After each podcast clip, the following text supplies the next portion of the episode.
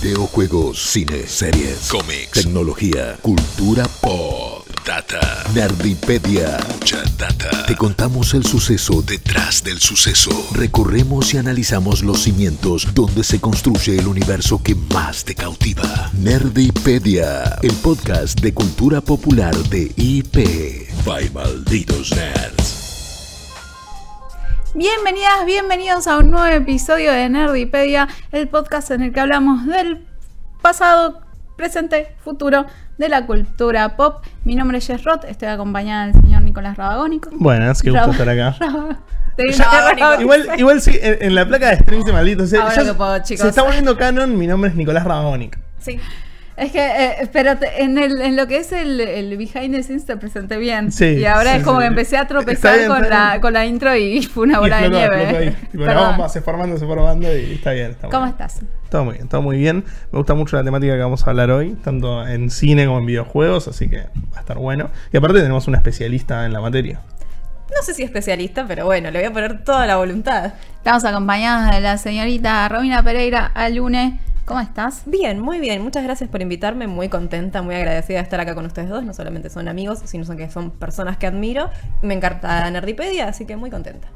Eh, nosotros estamos muy contentos de tenerte acá. Le recordamos a nuestro público que Ani, nuestra queridísima Ani, se encuentra de vacaciones. Así que estamos como en unos programas de veranito en los que estamos disfrutando de tener, Sí, claro, en el que estamos disfrutando de tener invitados.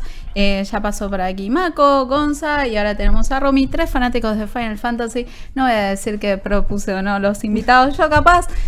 Es un poco parcial, puede, puede decirse de todo, pero voy a decir que también todas las ideas fueron aportadas por el señor Rabónica, así que... uh, fan- próximo fanático de Final Fantasy.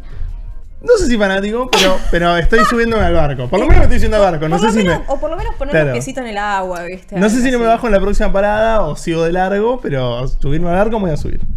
Eh, Romy, eh, para contar un poquito a nuestro público que no te conoce, igual creo que todos te conocen muy bien, pero eh, hace una breve intro si querés. Soy eh, streamer, creadora de contenido, tanto para mi propia persona como para Malditos Nerds, y hago un poco de todo.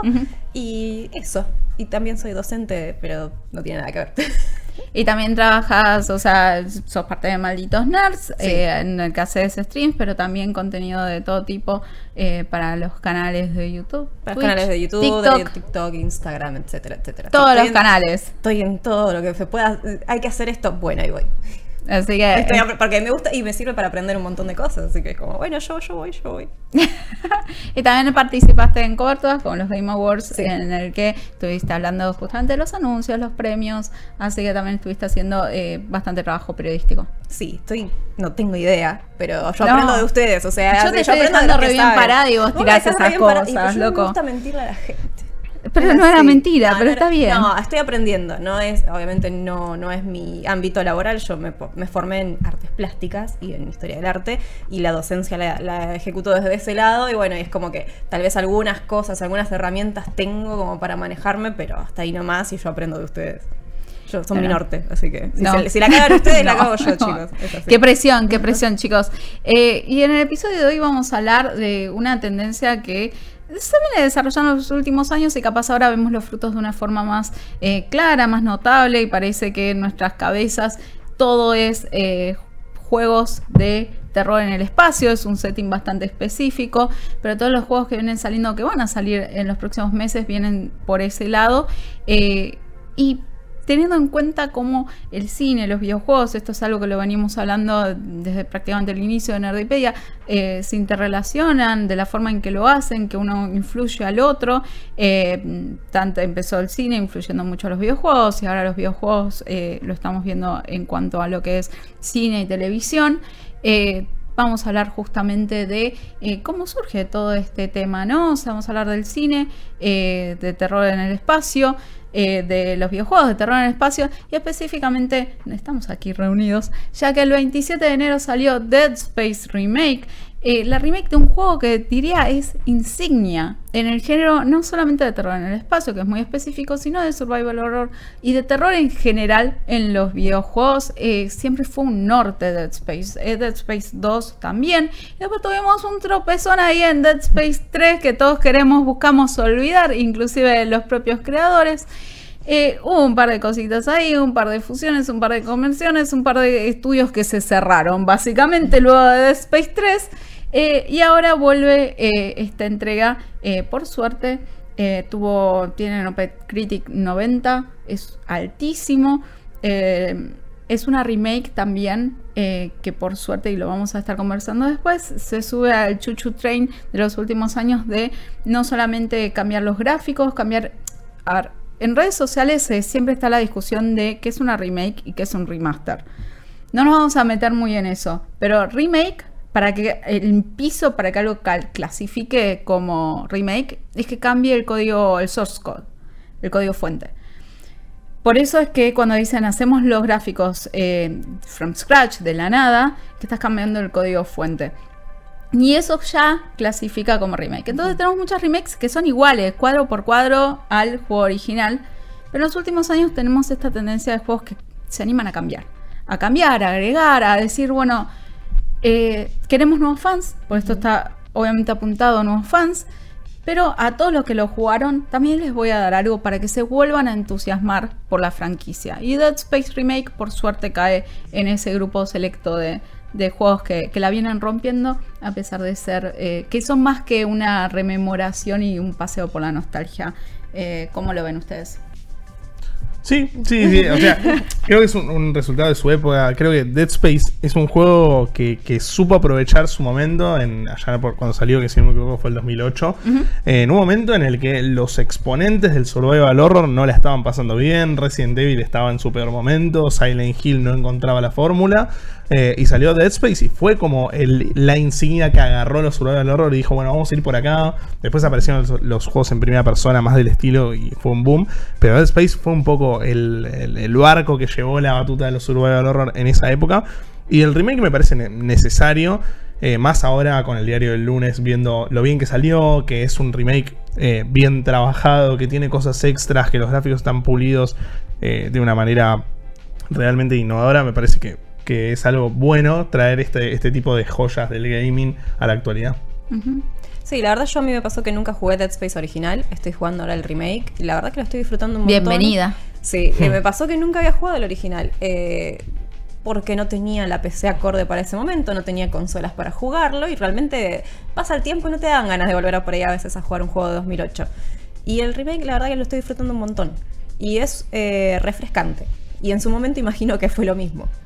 Totalmente, y aparte para mí tiene el logro, uno de los mayores logros de los últimos años, que es que nuestro queridísimo Juaco Frera, al cual le mandamos un beso, cariño enorme y abrazos, eh, es fan de Dead Space. Eh, si conocen a Juaco Frere, es un, tiene mucho miedo, vamos a decirlo políticamente, a los juegos de miedo, justamente lo sufre un montón, así que es increíble que uno de sus juegos favoritos sea justamente el género que le hace tan mal, que hiere a él y a sus vecinos con sus gritos. Eh, así que es un juego maravilloso, sin lugar a dudas. Eh, pero bueno, decíamos que los orígenes de todo esto eh, están en el cine de terror, ¿no? Está en el cine de terror espacial, que es todo un subgénero, ¿no? Dentro del cine de terror está el terror espacial. Pero para empezar a hablar del terror espacial, acá el tío Raba les va a contar una historia. Eh, tenemos que desglosar un poco lo que es el terror espacial, que es por un lado es terror, cine de terror, y por otro lado es ciencia ficción, porque usualmente para hacer una película de terror espacial necesitas eh, maquinarias, todo, todo el sistema de ciencia ficción que, que tiene el género, de poder imaginar cómo la humanidad podría encontrarse con esos villanos espaciales. Entonces, si queremos hacer un paralelismo con el cine, digamos, el terror espacial tiene sus orígenes más que nada en la literatura, con cosas con, autores, mejor dicho, como Lovecraft, con la novela de la Guerra de los Mundos, que sale en 1898, o sea, hace muchísimo tiempo, que de hecho es muy conocida porque Orson Welles hizo un radioteatro que fue muy famoso en, la década del 30, porque mucha gente se creyó en serio que venían los aliens. es un montón. Es, un montón. Es un montón, pero bueno, eran otras épocas y es un es un formato, digamos, que todavía no era el terror espacial porque no era en el espacio per se, era en la Tierra, pero sí tenía este tipo de, villanos. Cuando el cine arranca, eh, uno de sus creadores, que es George Méliès, estrenó Viaje a la Luna, y ahí ya empezamos a ver el tema de la ciencia ficción relacionada al espacio, ¿no? Todavía no estaba el terror, no estaba el ver al alien como el enemigo que nos va a comer crudos, pero sí, ya desde el principio del cine, la humanidad quería imaginar, quería ver cómo era, che, ¿qué pasa si llegamos a otro planeta y descubrimos cosas? Entonces, eh, ¿Estamos solos? Estamos solos, claro, estos interrogantes que siempre tuvimos eh, y ya se plasman desde Viaje a la Luna, que lo estamos viendo acá en la versión audiovisual, y muchas películas de, de ese estilo. Estamos hablando de 1902, 1906, 1908. En esos años empiezan a salir eh, Le, Voyage, Le Voyage sur Júpiter, eh, Viaje a Marte, Excursión dans la Lune. Son todas películas, más que nada francesas, y todas tienen que ver Estuviste con. muy bien, estuviste muy bien. Yo lo hubiese destruido. Aceptable, estuve Estuviste aceptable. muy bien. Yo no, francés no, no, no se pronuncia eso para mí. Está, está complicada la, la No, pronunciación. estuviste muy estuviste muy bien, bien. La remaste como que no te preocupes. Pero bueno, de esta primera etapa muchas películas eran relacionadas a conocer otros planetas. Ujú. Eso se empieza a desarrollar, digamos, en las próximas décadas, de 1900 a 1930. Cada vez hay más películas que indagan en che, qué onda ir al espacio, hasta que llega una película muy eh, quizás eh, disruptiva, porque en la década de- del 30, digamos, en 1925 mejor dicho, sale El fantasma de la ópera, una película de Universal que inaugura como un, un universo justamente de películas de terror, eh, que es como el primer cine de terror masivo, ¿no? Los monstruos clásicos de Universal. El primer MCU. El primer MCU también, literalmente es el primer MCU. Sí, sí, y ahí empiezan a ver, bueno, los personajes de terror más conocidos de esa época, Drácula, Frankenstein, La Momia, El Hombre Invisible, todos venían desde ese universo que tenía eh, como estrella, digamos, principal, un actor llamado Bela Lugosi. Ujú. La Leyenda. Leyenda, leyenda total que eh, todo este, este preludio, digamos, del Monsterverse viene a raíz de una película que sale en 1956 por Ed Wood, que la mencionamos cuando hicimos el capítulo especial Tim Burton, porque Sí, él hizo una Gran biopic. episodio, vayan a escucharlo. Gran episodio. Ed Wood estaba medio loquito y dijo, bueno, ¿qué pasa si hacemos una película que tenga este tipo de monstruos, pero en el espacio? Y ahí desarrolla la película llamada Plan 9, eh, Terror en el Espacio. eh, que es una película que hablaba de esto, ¿no? De la humanidad yendo al espacio y encontrarse con vampiros allá. También actuaba Bela Lugosi, es la, la última película en la que actuó. eh, que de hecho murió antes de empezar a rodarla, pero llegaron a meter imágenes en la película, fue medio como un homenaje. Entonces, esta película es la primera eh, que, que habla, digamos, de, de terror espacial, por así decirlo, a, a gran escala, ¿no? De, de- de presentar a extraterrestres como enemigos que quieren comerse a los humanos, que quieren destruirlos. Y ahí creo que se empieza a dar lo primero de eh, terror espacial, que le da lugar a otra película que vamos a estar hablando, que se llama Terror en el Espacio. De 1965. sí. Se mataron, se mataron y karate a ver si, si tengo Terror en el espacio. Porque es italiano. Porque es Uy, italiano. uy, estoy, estoy re- estoy- Bilingüe. Estoy políglota. Bueno, políglota. Estoy políglota. Terror en el espacio. Eh, no, el francés me salió mejor. Sí, este Es se que- sale medio. mm, es que- Te falta. No, porque Te falta la terror chispa. en el espacio. Terror en el Claro, espacio. Te falta la Me manita. falta- manito. sí, sí.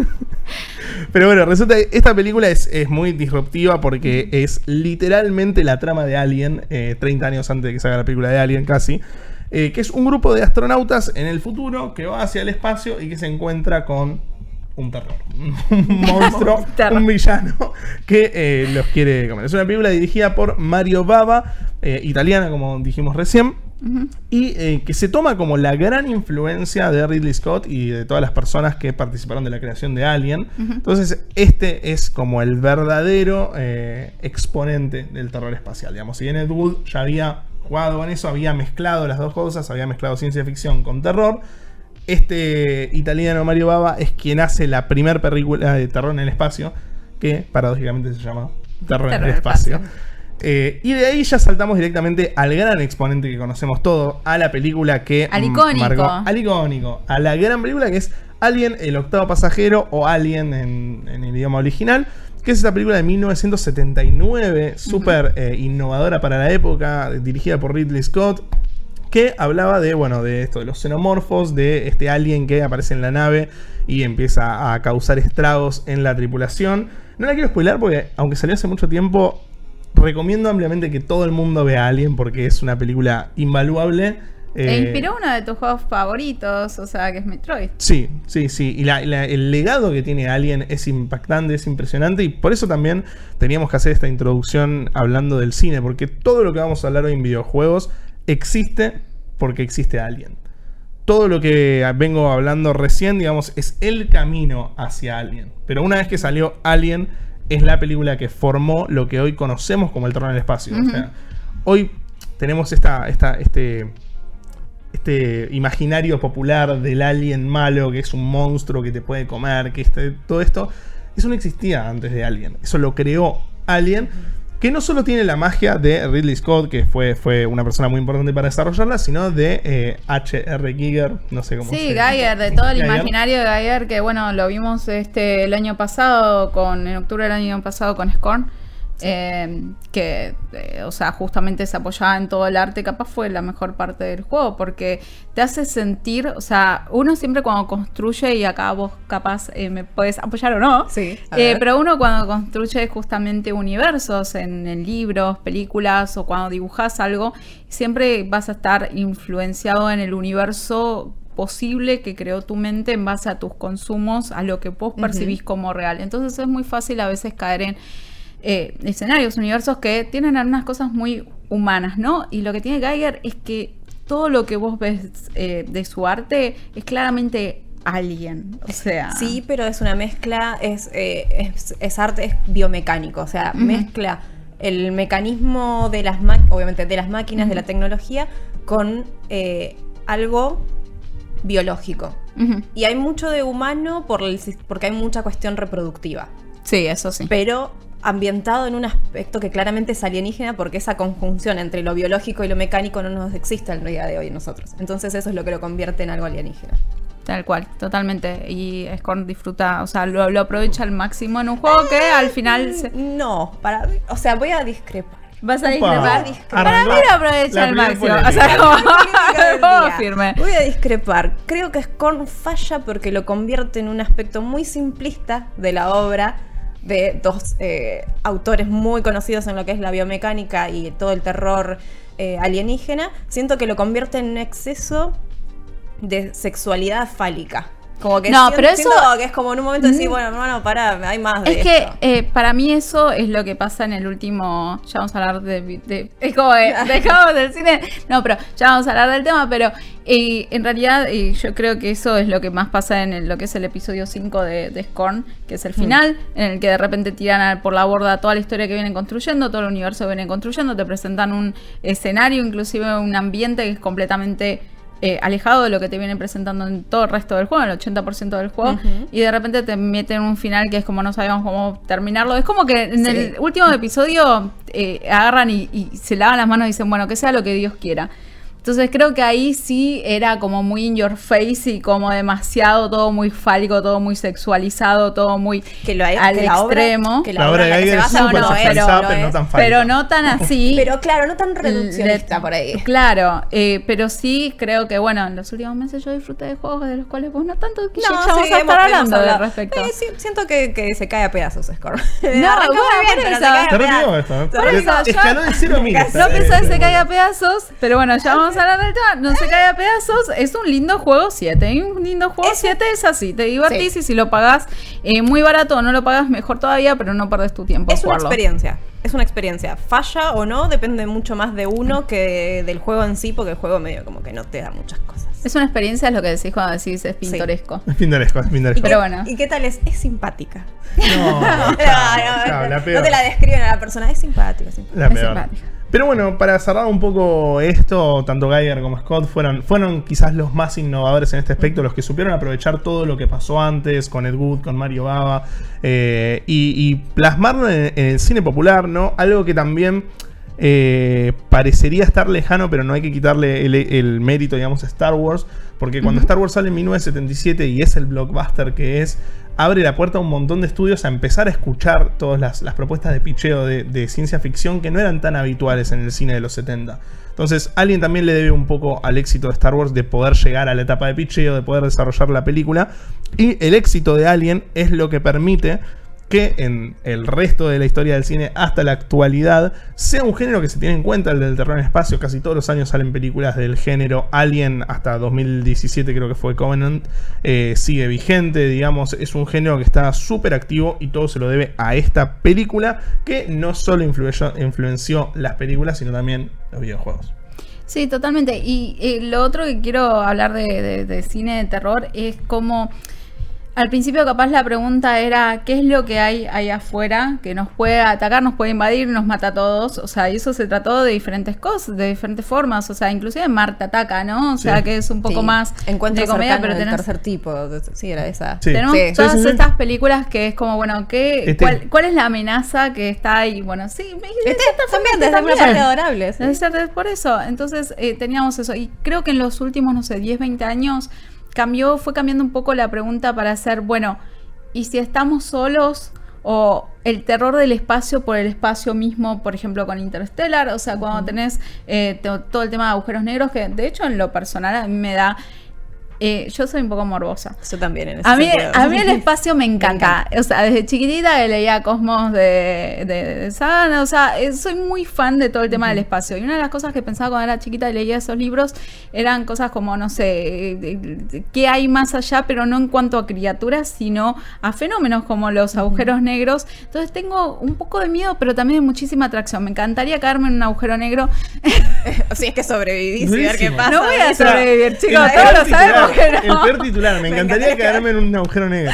Todos sabemos que no voy a sobrevivir, pero sería una experiencia maravillosa. No sé, está la teoría esa de que si pasás, eh, vas a otra dimensión o vas a Pero otro no sabes, no sabes qué puede pasar. No Me parece no- una cosa tan flashera, tan increíble, tan Incon- magnífica. Es, que es inconcebible. Por eso también Sí. el terror en el espacio, en el espacio creo que también funciona de Es esa manera. atractivo. Es atractivo porque no lo podés como eh, dimensionar. Porque, no sé, un ataque de zombies es mucho más factible, entre comillas, porque bueno, estás en la Tierra y nada, algo puede mutar, puede mutar un hongo y convertirse en lo que pase. Pero el terror en el espacio es inconcebible porque no tenemos la herramienta, un simple mortal y civil no tiene la herramienta incluso siquiera para ir a la luna. No, y aparte cuando pensás que no somos nada, como nos vienen Sí, re- reforzando en los últimos años, no somos nada en cuanto a lo increíblemente gigante que es el universo, vasto y eterno, y, o sea, sin límites básicamente. Eh, está en discusión. Si tiene límites o no, si tiene límites o no, está en discusión, chicos.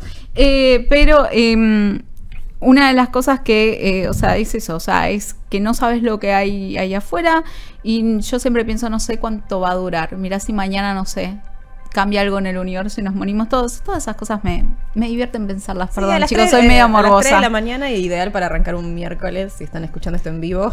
Me, me gusta pensar en esas cosas, perdón, chicos, soy así. Eh, pero bueno, eh, ¿ustedes qué les asuste más? Eh, ¿El tema de que haya algo afuera o que estemos realmente solos? Hay una teoría que dice que si estamos realmente solos es porque o todavía no se evolucionó lo suficiente o todo lo que estaba allá se destruyó. Y por Y eso estamos los solos y no llegaron todavía hasta donde estamos nosotros porque algo pasó. Hay como, no me acuerdo el nombre, seguramente alguien lo sepa, no sé si lo alguno, pero es una teoría súper famosa de que hay dos, o dos betas. O nosotros somos los que vamos a hacer eso o lo, no llegaron porque se destruyó todo y tal vez en algún momento nos toque a nosotros. Es como, ah, Durísimo. bueno, Durísimo.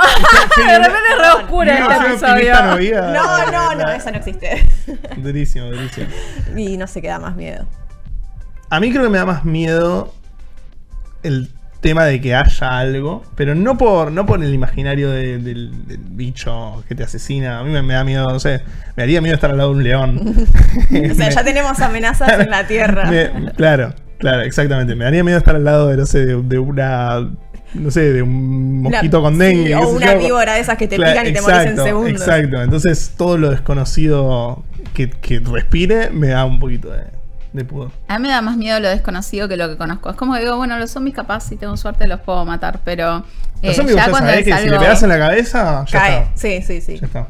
Por eso, entonces es medio, es medio complicado. Igual me hiciste acordar a, a una serie, Estamos Todos Muertos, en los que justamente los personajes se basan en eh, películas eh, y series de, de- de zombies para al, tipo saber cómo matar, cómo enfrentarte a. Entonces dicen, no, si haces ruido te escuchan, ¿no viste tal película?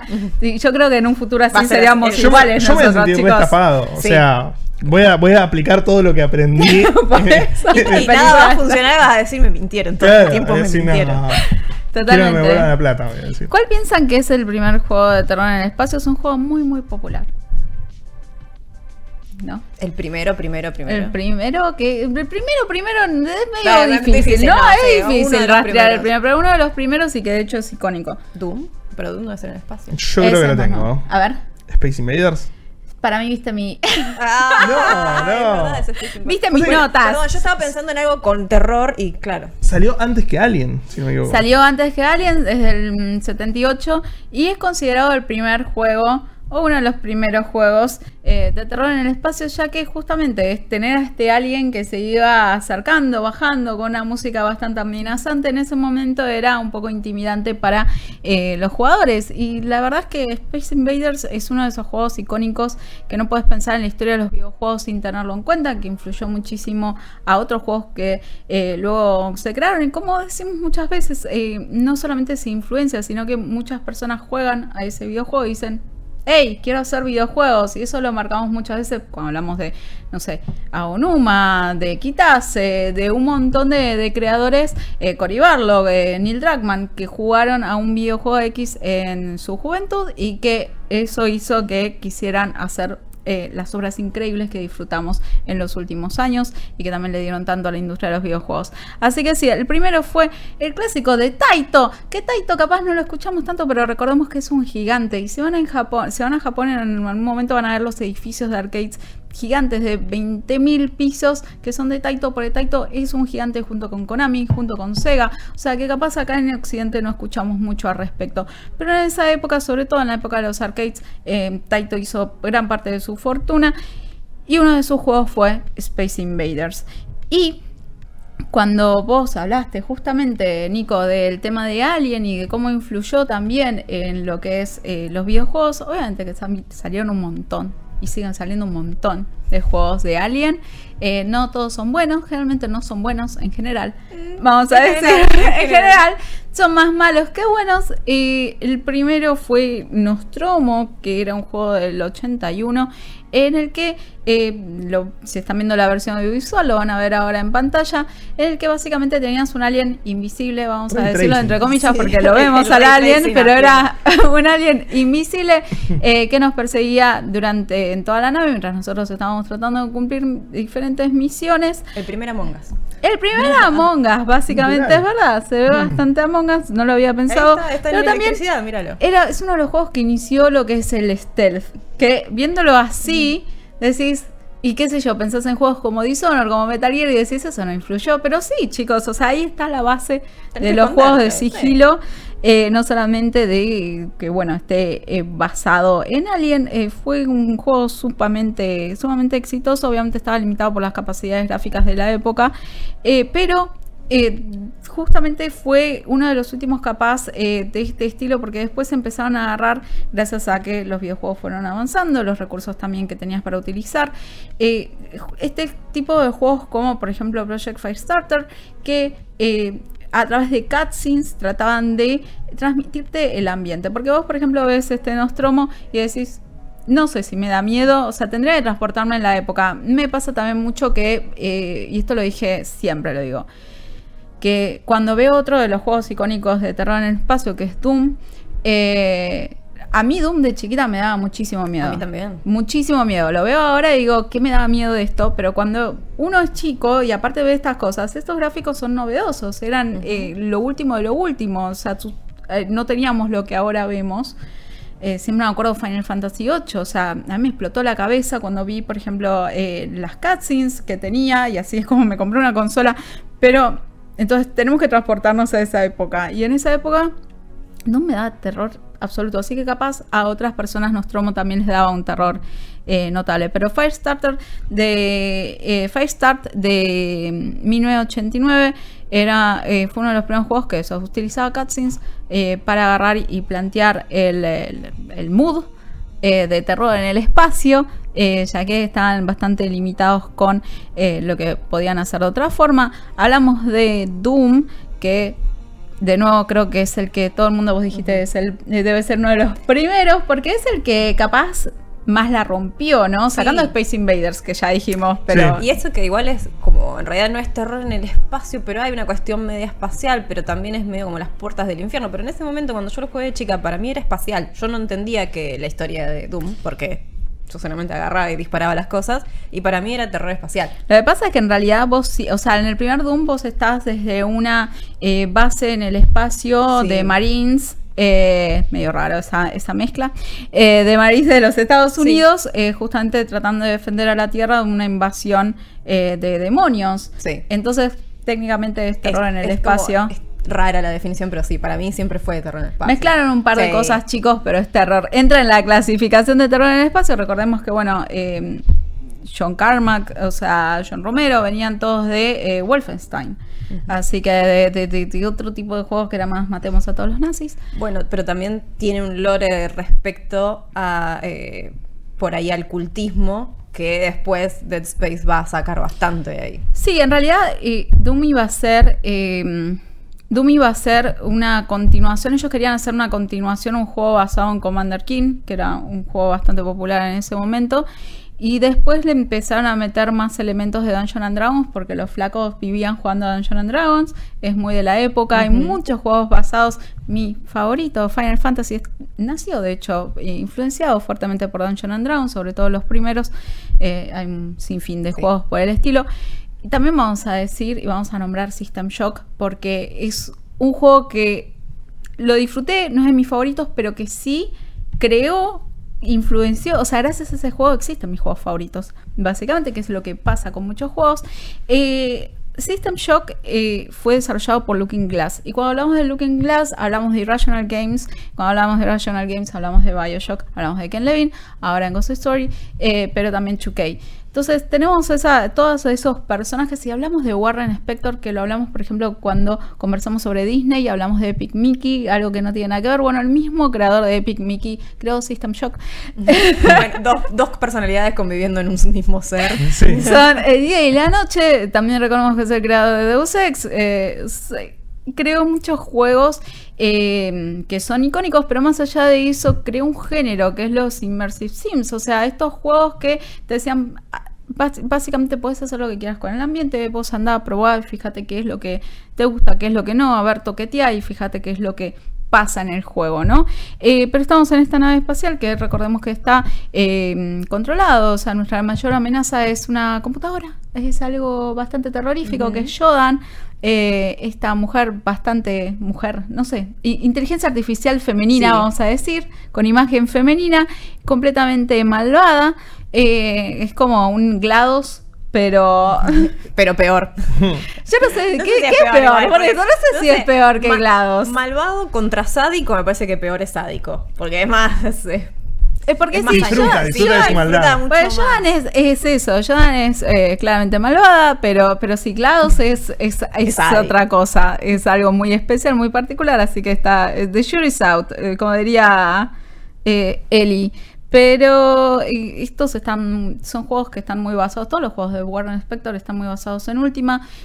Dijimos que Ultima también es la raíz de Final Fantasy, nombré muchas veces Final Fantasy, pero Y eso que yo todos estoy los controlándome. no, no, no, pero bueno, si hablamos igual de terror en el espacio, o sea, una referencia clara en Final Fantasy sí. es para mí, no sé si es la misma para vos, pero es en Final Fantasy VIII, cuando justamente vamos al espacio a enfrentarnos a, a la hechicera de Dell, a tratar de que no caigan todos esos bichos, esa invasión de, Sí. de- de cosas, de criaturas en la Tierra. Así que tiene su parte de terror en el espacio, que ayer me, me estaban cargando en los No, streams. y también es 7. En- Es una amenaza espacial. Bueno,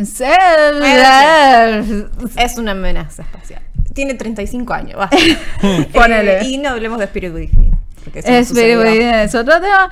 Pero bueno, recordemos que eh, después a System Shock le siguió obviamente System Shock 2. eh, y cuando quisieron hacer un System Shock 3, ahí es que saltaron a Bioshock. Que cuando pensamos en terror en el espacio, un poco que la mente se te va a Bioshock. Pero Bioshock está bajo el agua. Entonces no es terror en el espacio, pero tiene todos los elementos o sea, podría llegar a pensar que, eh, o sea, es fácil de asociarlo a ese género porque comparte los mismos elementos, porque comparte las mismas personas que estuvieron desarrollándolo, e inclusive otro de los juegos muy asociados a, a Bioshock, que es Prey, de 2017, también salió, salieron todos de la misma bolsa, salieron todos de la misma bolsa de System Shock. Entonces fue System Shock, System Shock 2, em, Bioshock y Prey, que Prey sí vuelve en el espacio, y con una premisa que es un poco más preocupante, vamos a decir, que es que este vaso estaba acá ¿este vaso es de verdad?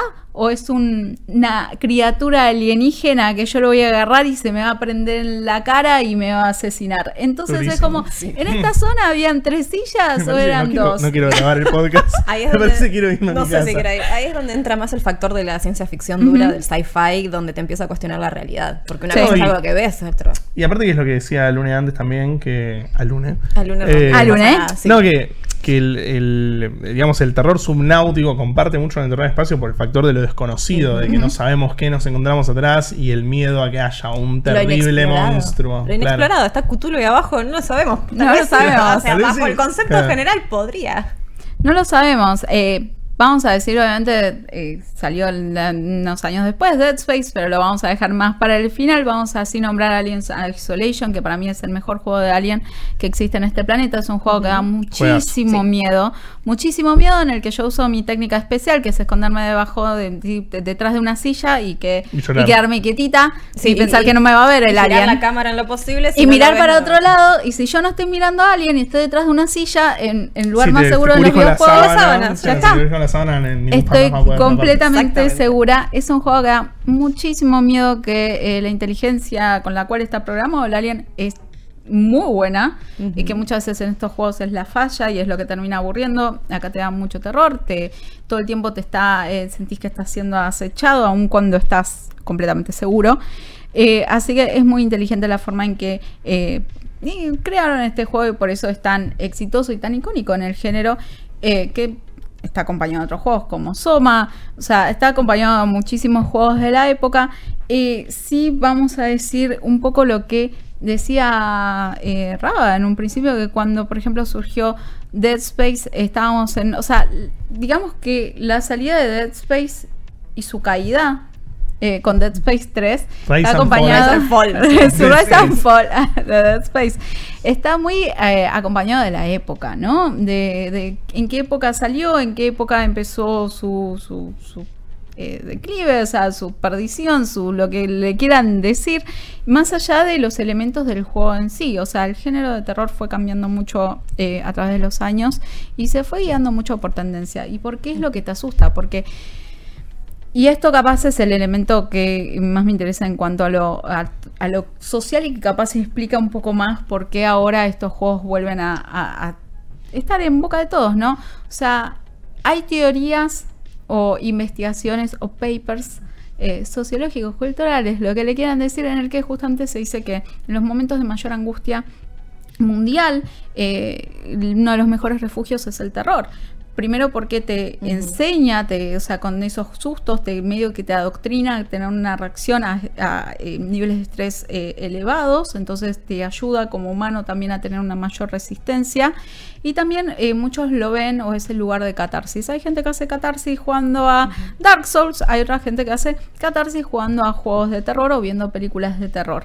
Es como el momento de liberación de tener miedo en un, de permitirse tener miedo y pasarla mal en un ambiente seguro, en un ambiente controlado. Y teniendo en cuenta que venimos de una pandemia, eh, digamos que eh, se puede explicar, se puede entender por qué estamos en un momento en el que están saliendo películas de terror que están siendo muy exitosas, que están siendo muy bien recibidas y también, o sea, más allá de los valores de producción, ¿no? Ya dijimos, hay- siempre hubo juegos de terror que estuvieron muy bien, pero ahora es que se les está dando realmente el lugar que, que merecen. Y mm, el tema de Dead Space es que cuando salió de hecho fue tan popular que, o sea, eh, fue creado en un principio por Red Shore, eh, pero después terminó renombrándose el estudio como Visceral, o sea, es un juego que nació de Visceral, es el mismo equipo. Y eh, para cuando llegó a su declive, luego de Dead Space 3, terminaron lamentablemente cerrando el estudio. A ese nivel. Así de O sea, mal salió. Y ahí le hizo besito en la frente, nos vemos, este no es el camino, ya que eh, digamos que estos juegos eran en tercera persona, era un tipo de terror, como dijimos, en el espacio y el terror, o sea, de algo material, ¿no? Teníamos una amenaza, un ente, un ser que nos venía a atacar. Eh, y en esa época empezaron, eh, o sea, y esto estaba acompañado de otros juegos del estilo, por ejemplo, Amnesia, o sea, Slenderman, o sea, una, una amenaza a alguien.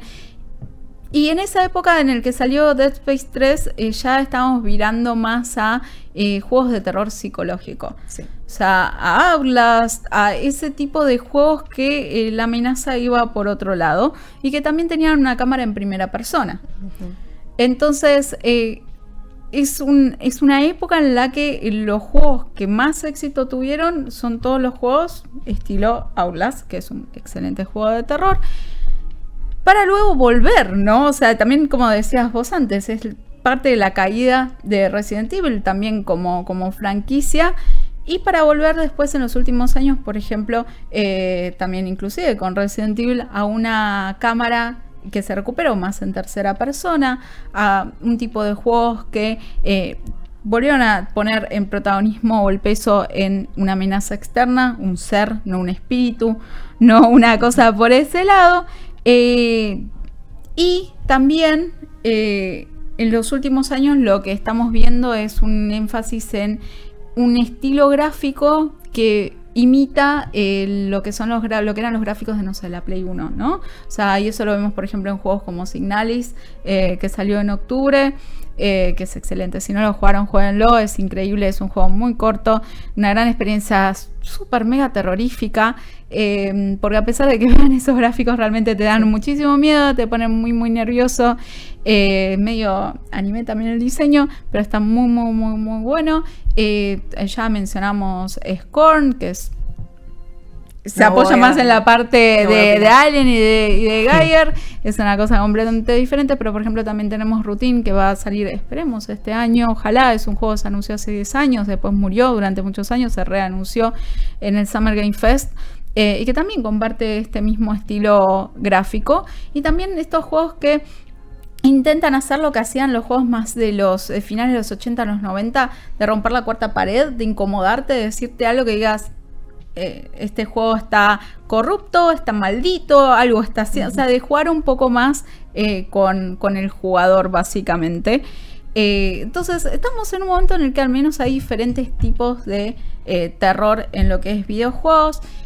vamos a tener un nuevo juego de Alien también, que es Dark Descent me hace acordar de Amnesia, que también es un Dark O sea, siempre usan el mismo, los mismos nombres, chicos. Y tenemos, de hecho, vamos a tener una nueva Amnesia, pero no es terror en el espacio, por suerte ese. Eh, que bueno, eh, el nuevo de Alien, el trailer se ve bien, siempre los trailers se ven bien, los hand-ons, o sea, todas las personas que lo estuvieron probando dijeron, ah, no sé, sí, es, una experiencia. Es una experiencia, es una experiencia, es, algo que es un juego. No, están muy seguros. Tuvimos, eh, de hecho, hace poquito también Returnal eh, con una protagonista femenina. Que bueno, la protagonista femenina en el espacio es un poco más habitual, ¿no? O sea, capaz es la herencia de Ripley, o sea, de, de Alien. Pasa que creo que Ripley fue la primera heroína femenina de su calibre. Donde ella se pudo valer por sí sola, donde todo el resto pereció. Y realmente para mí siempre fue muy, eh, muy impactante la figura de Ripley. Y ahora vamos a tener también, tenemos una, hablando de remakes, y ya vamos a hablar de Dead Space, eh, tenemos eh, una remake que se está haciendo de System Shock, también por Night Dive Studios, o sea, ya vimos un par de cositas, de hecho habían sacado en un momento una demo jugable. esperamos que salga próximamente, porque bueno, fue el padre más o menos de todos estos juegos, una gran influencia en el medio. Y tuvimos una situación rara. Como dijimos, eh, Visceral cerró en un momento eh, y ahí cerró el estudio. Eh, cuando pasan esas cosas hay integrantes que van por todos lados. algunos se quedaron en otras empresas de EA, otros se fueron a otros estudios. Y ahí en el medio, por ejemplo, sucedió que el creador de Dead Space nos dijera, che, voy a sacar un juego yo. Y lo más gracioso es que de hecho el anuncio se había hecho en un Game Award en el que vimos los gráficos y lo primero que dijimos todos fue un nuevo Dead Space. Y no, era Calisto Protocol, que tenía todos los elementos, o sea, es como un poco lo que está sucediendo también con eh, el nuevo juego de Ken Levin, que lo ves y decís Bioshock. Y no, Entonces, ayudas. Ayudas, claro, es otro juego, pero decís, hay elementos de... Porque bueno, ¿no? O sea, cuando un autor crea algo que es tan parte de él y que metió tanto de él, yo creo que también va a repetir eh, su, su, estilo en sus próximas obras. Es muy difícil salir de, de ese lado, ¿no? Y creo que hasta lo vamos a poder ver cuando sea que Neil Druckmann saque su próximo juego, ahí lo vamos a poder evaluar, pero seguramente le pase lo mismo. No, y aparte que es algo que en videojuegos se calculo que esta década se va a ver mucho, que se está poniendo de moda, como el tema del sucesor espiritual, que es justamente esto, creadores, autores que perdieron su IP, pero que no quieren renegarse a no poder hacerlo, y lo hacen. Lo vimos también con la gente de Turtle Rock Studio, que son los creadores de Left 4 Dead, y como no tienen la IP de Left 4 Dead, hicieron Back 4 Blood, que es literalmente el Left mismo- 4 Dead. Left 4 Left Dead. 4 Dead. Eh, no, Halo y Destiny. también. Creo que, creo que es algo que vamos a seguir viendo muy seguido, pero eh, Calisto fue uno de los más, de los más relevantes, me parece. Eh, yo creo que capaz fue de los más relevantes porque teníamos mucha fe. Pero bueno, vos pudiste jugarlo, ¿no, Romy? Yo lo jugué completo, sí, lo streameé. Tengo Opiniones. Opiniones. Tengo opiniones. Hoy trajimos opiniones. a, a Luna y la Hate. Hoy la. Hoy hoy trajimos sí, a hoy la hater. para hablar La mal. trajimos para eso. No, es un juego, pasa que pasan ciertas cosas con el juego, por ahí uno se... El juego hay cosas que no están tan mal, pero todo el contexto que hay alrededor del juego terminan generándote que te guste menos.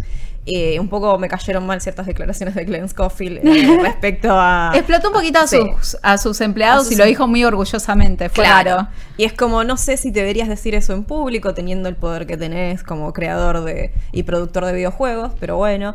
Y también sentí que era demasiado eh, repetitivo para la, la propuesta de ser un juego cuádruple A, porque la propuesta de Callisto Protocol era ser cuádruple A. Y en muchos aspectos lo es. En aspectos eh, gráficos está Es increíble. El motion capture que tiene es increíble, la verdad que está excelente. Pero el juego termina siendo siempre lo mismo. Eh, trata de innovar con el combate, que está muy bien, pero después te das cuenta que si apretás el botón para el lado que vos quieras, va lo mismo. Y la el sistema de combate termina jugándole muy en contra. Ese lo sufriste bastante, ¿no? O sea, Sí. las mecánicas fueron como que al principio, después creo que te acostumbraste, Sí. pero... Después me di cuenta que si apretaba lo mismo todo el tiempo y hacía la misma secuencia todo el tiempo, la inteligencia artificial de los enemigos era la misma. No Y- cambiaba. Y eso que ellos, se, o sea, salieron muchísimos artículos antes del lanzamiento que decían que lo más pulido que tenían era la inteligencia de los Sí, enemigos. Y que había un motor específico para el desmembramiento de los enemigos, porque es como en Dead Space que tenés que y demás. Y al Que final- buscaban más asustarte que Sí, matarte. y en realidad, como no. que- Y en realidad no. eso no pasa. Y por ahí, bueno, las críticas terminan siendo de que si me ofreces un producto que no es lo que es, yo lo voy a disfrutar con lo que ya tengo, pero tal vez mis expectativas estaban demasiado altas y te va a terminar perjudicando. Después el juego es una buena película de acción, es pochoclera, pero no me resultó terror. Y esa para mí es lo que más me dolió. Yo quería asustarme. Y con Dead Space Remake, yo no, había, yo no habiendo jugado el original, había un setting, un mood mucho más terrorífico de que algo malo iba a pasar, cuando acá yo ya sabía que me iba a encontrar con el bicho en el mismo pasillo y lo esquivaba y le pegaba un sopetón en la cara y ya está. Y también creo que sufrió un poco de que eh, salió muy cerca de Dead Space, eso fue raro, quedaron con un mes de diferencia. Sí. Y al tanto ponerle énfasis a del creador de Dead Space, eh, yo creo que si no hubiese estado anunciado una remake de Dead Space, no sé si la decepción hubiese sido más grande o más chica, pero las comparaciones capaz hubiesen existido, pero por otro lado, ahora fue como un, ok, esto quería ser un nuevo, una, una mm, propuesta superadora de Dead Space, eh, que no lo fue, y ahora estamos jugando una remake de Dead Space, que como dijimos tiene un 90 en Open Critic, que creo que también se benefició de eso, de mirar Calisto y decir, Ay, no tengo nada que preocuparme. da- dame No. mi osito, el que conozco y que me gusta, ¿entendés? Y que es mi safe place. Y también lo importante que es para el público, la- el autor, digamos, porque Dead Space Remake esta semana en Europa, por ejemplo, fue el juego más vendido, o sea, está siendo un éxito, y sin embargo no vendió eh, ni la mitad de lo que vendió Calisto, fue noticia. Entonces, eh, qué loco eso, ¿no? Como, como si bien Dead Space era un producto mucho más seguro, porque Y era, que le fue era críticamente mejor. Dead Space y le fue críticamente mejor.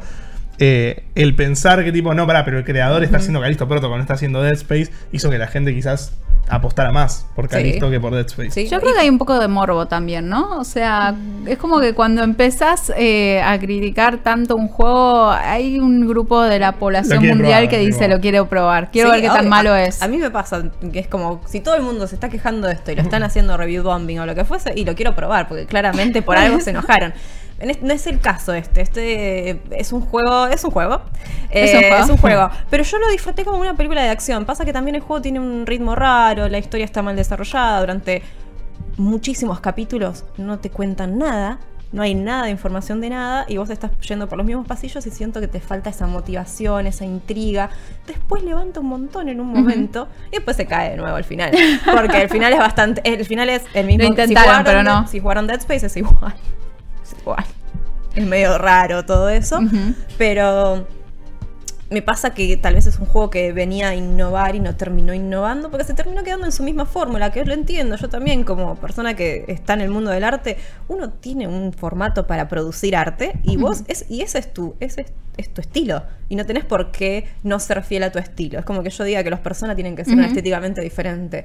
Y no, cada persona, si bien es diferente, tienen una línea a seguir. Lo mismo para Final Fantasy y otras sagas. Entonces está bien si ese es su estilo que haga Calisto Protocol similar a Dead Space porque lo es. Pero siento que se quedó con demasiado. Se los laureles, me parece, para mí, en cuanto a el diseño. Dijo, bueno, esto funcionó, voy a hacer lo mismo en 2023. Y no, claramente no funcionó. Me dio pena por eso, porque nos venían prometiendo otra cosa con Calisto y venía, veníamos viendo también muy buenas cosas, eh, pero con todas las entrevistas, todo lo que iban vendiendo, bueno, o sea, esto nos enseña una vez más que hay que jugar a los juegos antes de decir este juego va a estar buenísimo. Eh, en el tema, en el caso de Dead Space, por suerte, ah, yo había leído, venía leyendo algunos que decían, ah, tengo un poco de miedo, no, sé, porque van a cambiar unas cosas. Efectivamente cambiaron algunas cosas. Eh, tenemos, por ejemplo, Side Missions, antes no teníamos. Vamos a ver a nuestro protagonista, Isaac, que en el juego original siempre estaba con el casco, ahora se saca el casco más a menudo. Habla, o sea, es alguien que no solamente es no sé, una cosa inexistente que está ahí como para representante de jugador X, ¿no? O sea, es alguien que eh, gracias a, estas, a estos mini cambios le dieron un poco más de personalidad, nos interesa más, va más de la mano de eh, tipo de juegos que hoy en día se juega, ¿no? Nos interesa tener un protagonista que tiene su propio sabor, digamos, su propia onda y que no es solamente nuestro representante. Eh, también eh, estuvieron, o sea, obviamente hay un apartado gráfico completamente mejorado, eso sin lugar a dudas. Eh, pero las misiones en sí, capaz vos tenías que, para lograr X objetivo, tenías que ir de punto A a punto B, y ahora gracias a también una cuestión de modernización de los gráficos, eh, para ir de punto A a punto B, tenés que hacer A punto 2, A punto 3, y capaz en vez de ir de A a B, vas de A, B y C, o A, C, B, o sea, cambiaron algunas cosas como para que el juego se siga manteniendo fresco, agregaron un final alternativo también, tenemos ropita, muy linda nuestra ropita nueva, eh, New Game Plus.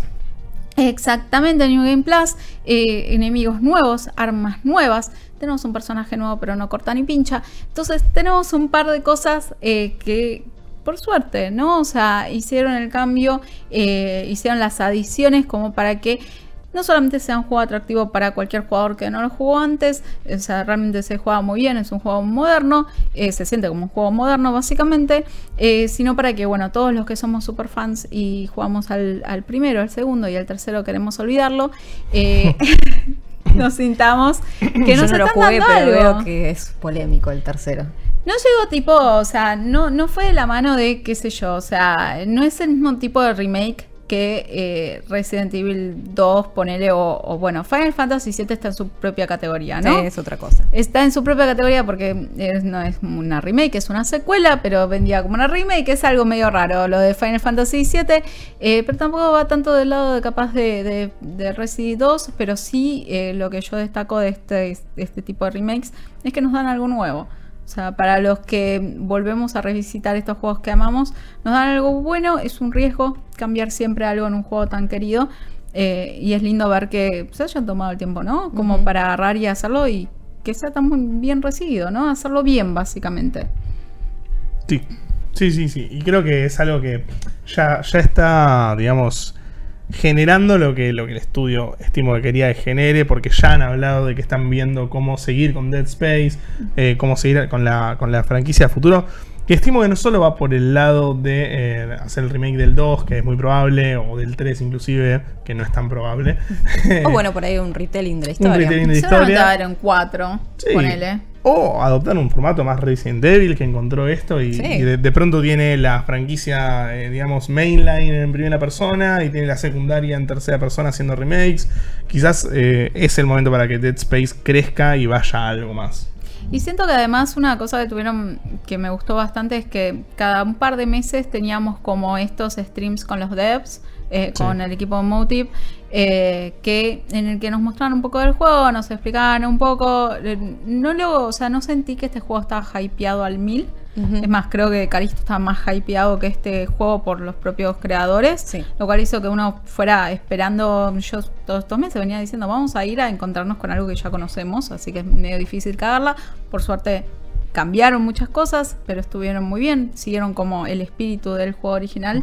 Eh, me preocupa, por ejemplo, otros juegos de terror que van a salir próximamente, como Resident Evil 4, que ya dije, nos vamos a encontrar con lo que ya conocemos, pero que últimamente capaz están tratando de tipo elevar la vara diciendo va a ser la mejor remake, más que Resident Evil 2, más que Resident Evil 3. O sea, Resident Evil 3 no es No muy difícil superarlo. Resident Evil Claro, ese como que está más bajo ahí, ¿viste? Yo discrepo. ¡Oh! La ¿Te polémica, gustó? ¿te gustó? A mí me gustó mucho. O sea, es. es me, me pasa lo mismo que con, con los originales, digamos. Entre el 1, 2, 3 y 4, el 3 me termina pareciendo el peor de los 4. Disculpan, ¿por qué Pero- dónde me trajiste?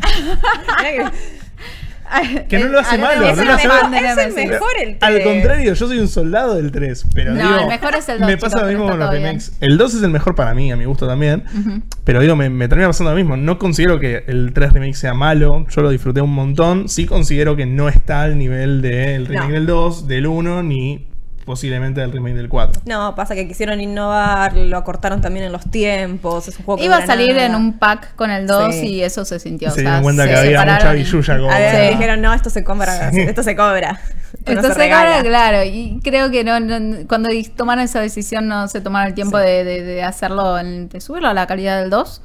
Eh, pero bueno, eso vienen diciendo que va a ser mejor remake que el 2, el 3. Es como no digas nada y vamos mejor. O sea, eh, a veces sí, es sí, bueno llamarse a silencio. Pero, pero bueno, y de nuevo, vamos a ver un montón de juegos del estilo, en el espacio o de terror en el espacio. Nos, ahora próximamente se dice junio, pero no estamos seguros, no hay fecha confirmada. Vamos a tener Starfield, que no es terror en el espacio, pero es en el espacio. Pero es en el espacio. Así que vamos a seguir viendo un montón de juegos, eh, por lo menos en lo que queda del año, eh, dedicados a, a este género. Que esperemos que salgan bien, esperemos que los disfrutemos. Eh, salen muy buenos juegos, jueguen Signalis, no paro de recomendarlos, jueguen Signalis, por favor, denle una chance. Eh, antes de empezar el stream, no vamos a dejar de nombrar algo que nunca habíamos pensado, que Among Us es terror en el espacio también, que lo De- recordaba sí. Nico. Sí, y Sí. hay un montón de juegos de, de ese estilo, que es de- de- del social deduction, digamos, eh, que es este, este género que sale del mafia, que son de terror en el espacio, casi todos, de Enemy on Board, se me ocurre, eh, First, First Class Travel, eh, son todos los juegos que son de ese estilo, tipo Among Us like, eh, terminan siendo terror en el espacio porque siempre es como... Estamos todos juntos acá y uno es un monstruo. Y es el octavo estamos en una nave. Es el octavo, claro. El octavo pasajero. Todo vuelve a Alien. Todo cierra. Sí. Todo está conectado, chicos. Y es un buen momento para agarrar y terminar el episodio del día de la fecha. Iba a hacer un chiste con conectados, no me salió, la verdad. Vamos a ser muy sinceros. Eh, Romy, te agradezco de nuevo que hayas venido. Espero que la hayas pasado lindo. Muy bien, eh, me apena que se termine, es como que me quedaría tres horas más, así que nada, agradezco la invitación, la pasé muy bien. Hablando al detalle de qué no Sí. nos gustó de Calisto. Porque Calisto Sí. no es Dead Space. Sí, pero bueno, no, no es que lo hateo, no voy a aclarar, no es que lo hateo, es una buena película de acción, no es una película de terror. Me dolió Vamos. que haya un momento bifa Resident Evil 3. Que ligó. Ligó, no era, no era ni siquiera No era necesario. episodio, pero, pero ligó. Sí, la ligó. Pero bueno. Eh, queremos mucho a Resident Evil, no tanto al 3 capaz, o sí, está dividido acá. eh, pero bueno, recuerden que pueden escucharnos eh, y vernos todos los miércoles a alrededor de las 12 del mediodía en twitch.tv barra malditos nerds. Eh, si no llegaron, están en una reunión de trabajo, lo que sea, pueden encontrar después el episodio subido en Spotify los jueves, generalmente por la tardecita. Y pueden buscar este video en las redes de IP Noticias en YouTube, va a quedar ahí subido, así que pueden también vernos en persona, ver nuestras bellas caritas ahí. Recuerden seguir eh, las redes sociales de Malditos Nerds, que Malditos Nerds, eh, tanto en Twitter, en Instagram, en YouTube, en Twitch, en TikTok, como somos. Twitter y TikTok es Malditos Nerds BX, en Instagram Malditos Nerds, YouTube Malditos Nerds, malditosnerds.com y también Malditos Nerds Games. Muchas gracias, Romy. De nada. Eh, Nico, ¿dónde te pueden encontrar? En todas las redes sociales como Rabagonic. ¿A vos, Romy? Y a mí me encuentran de distintos nombres, pero soy generalmente alune con 12. Sí. Me tomen nota, tomen que nota. en alguna y, en- y ahí los dirige a las otras. Tomen nota, eh, yo soy Sherrod en todas las redes sociales. Eh, espero que eh, hayan disfrutado el episodio de hoy. Nos vemos el miércoles que viene. Eh, para entretenerlos. Esto fue Nerdipedia, el podcast de cultura popular de IP con malditos nerds. Un nuevo capítulo la próxima semana. Te esperamos.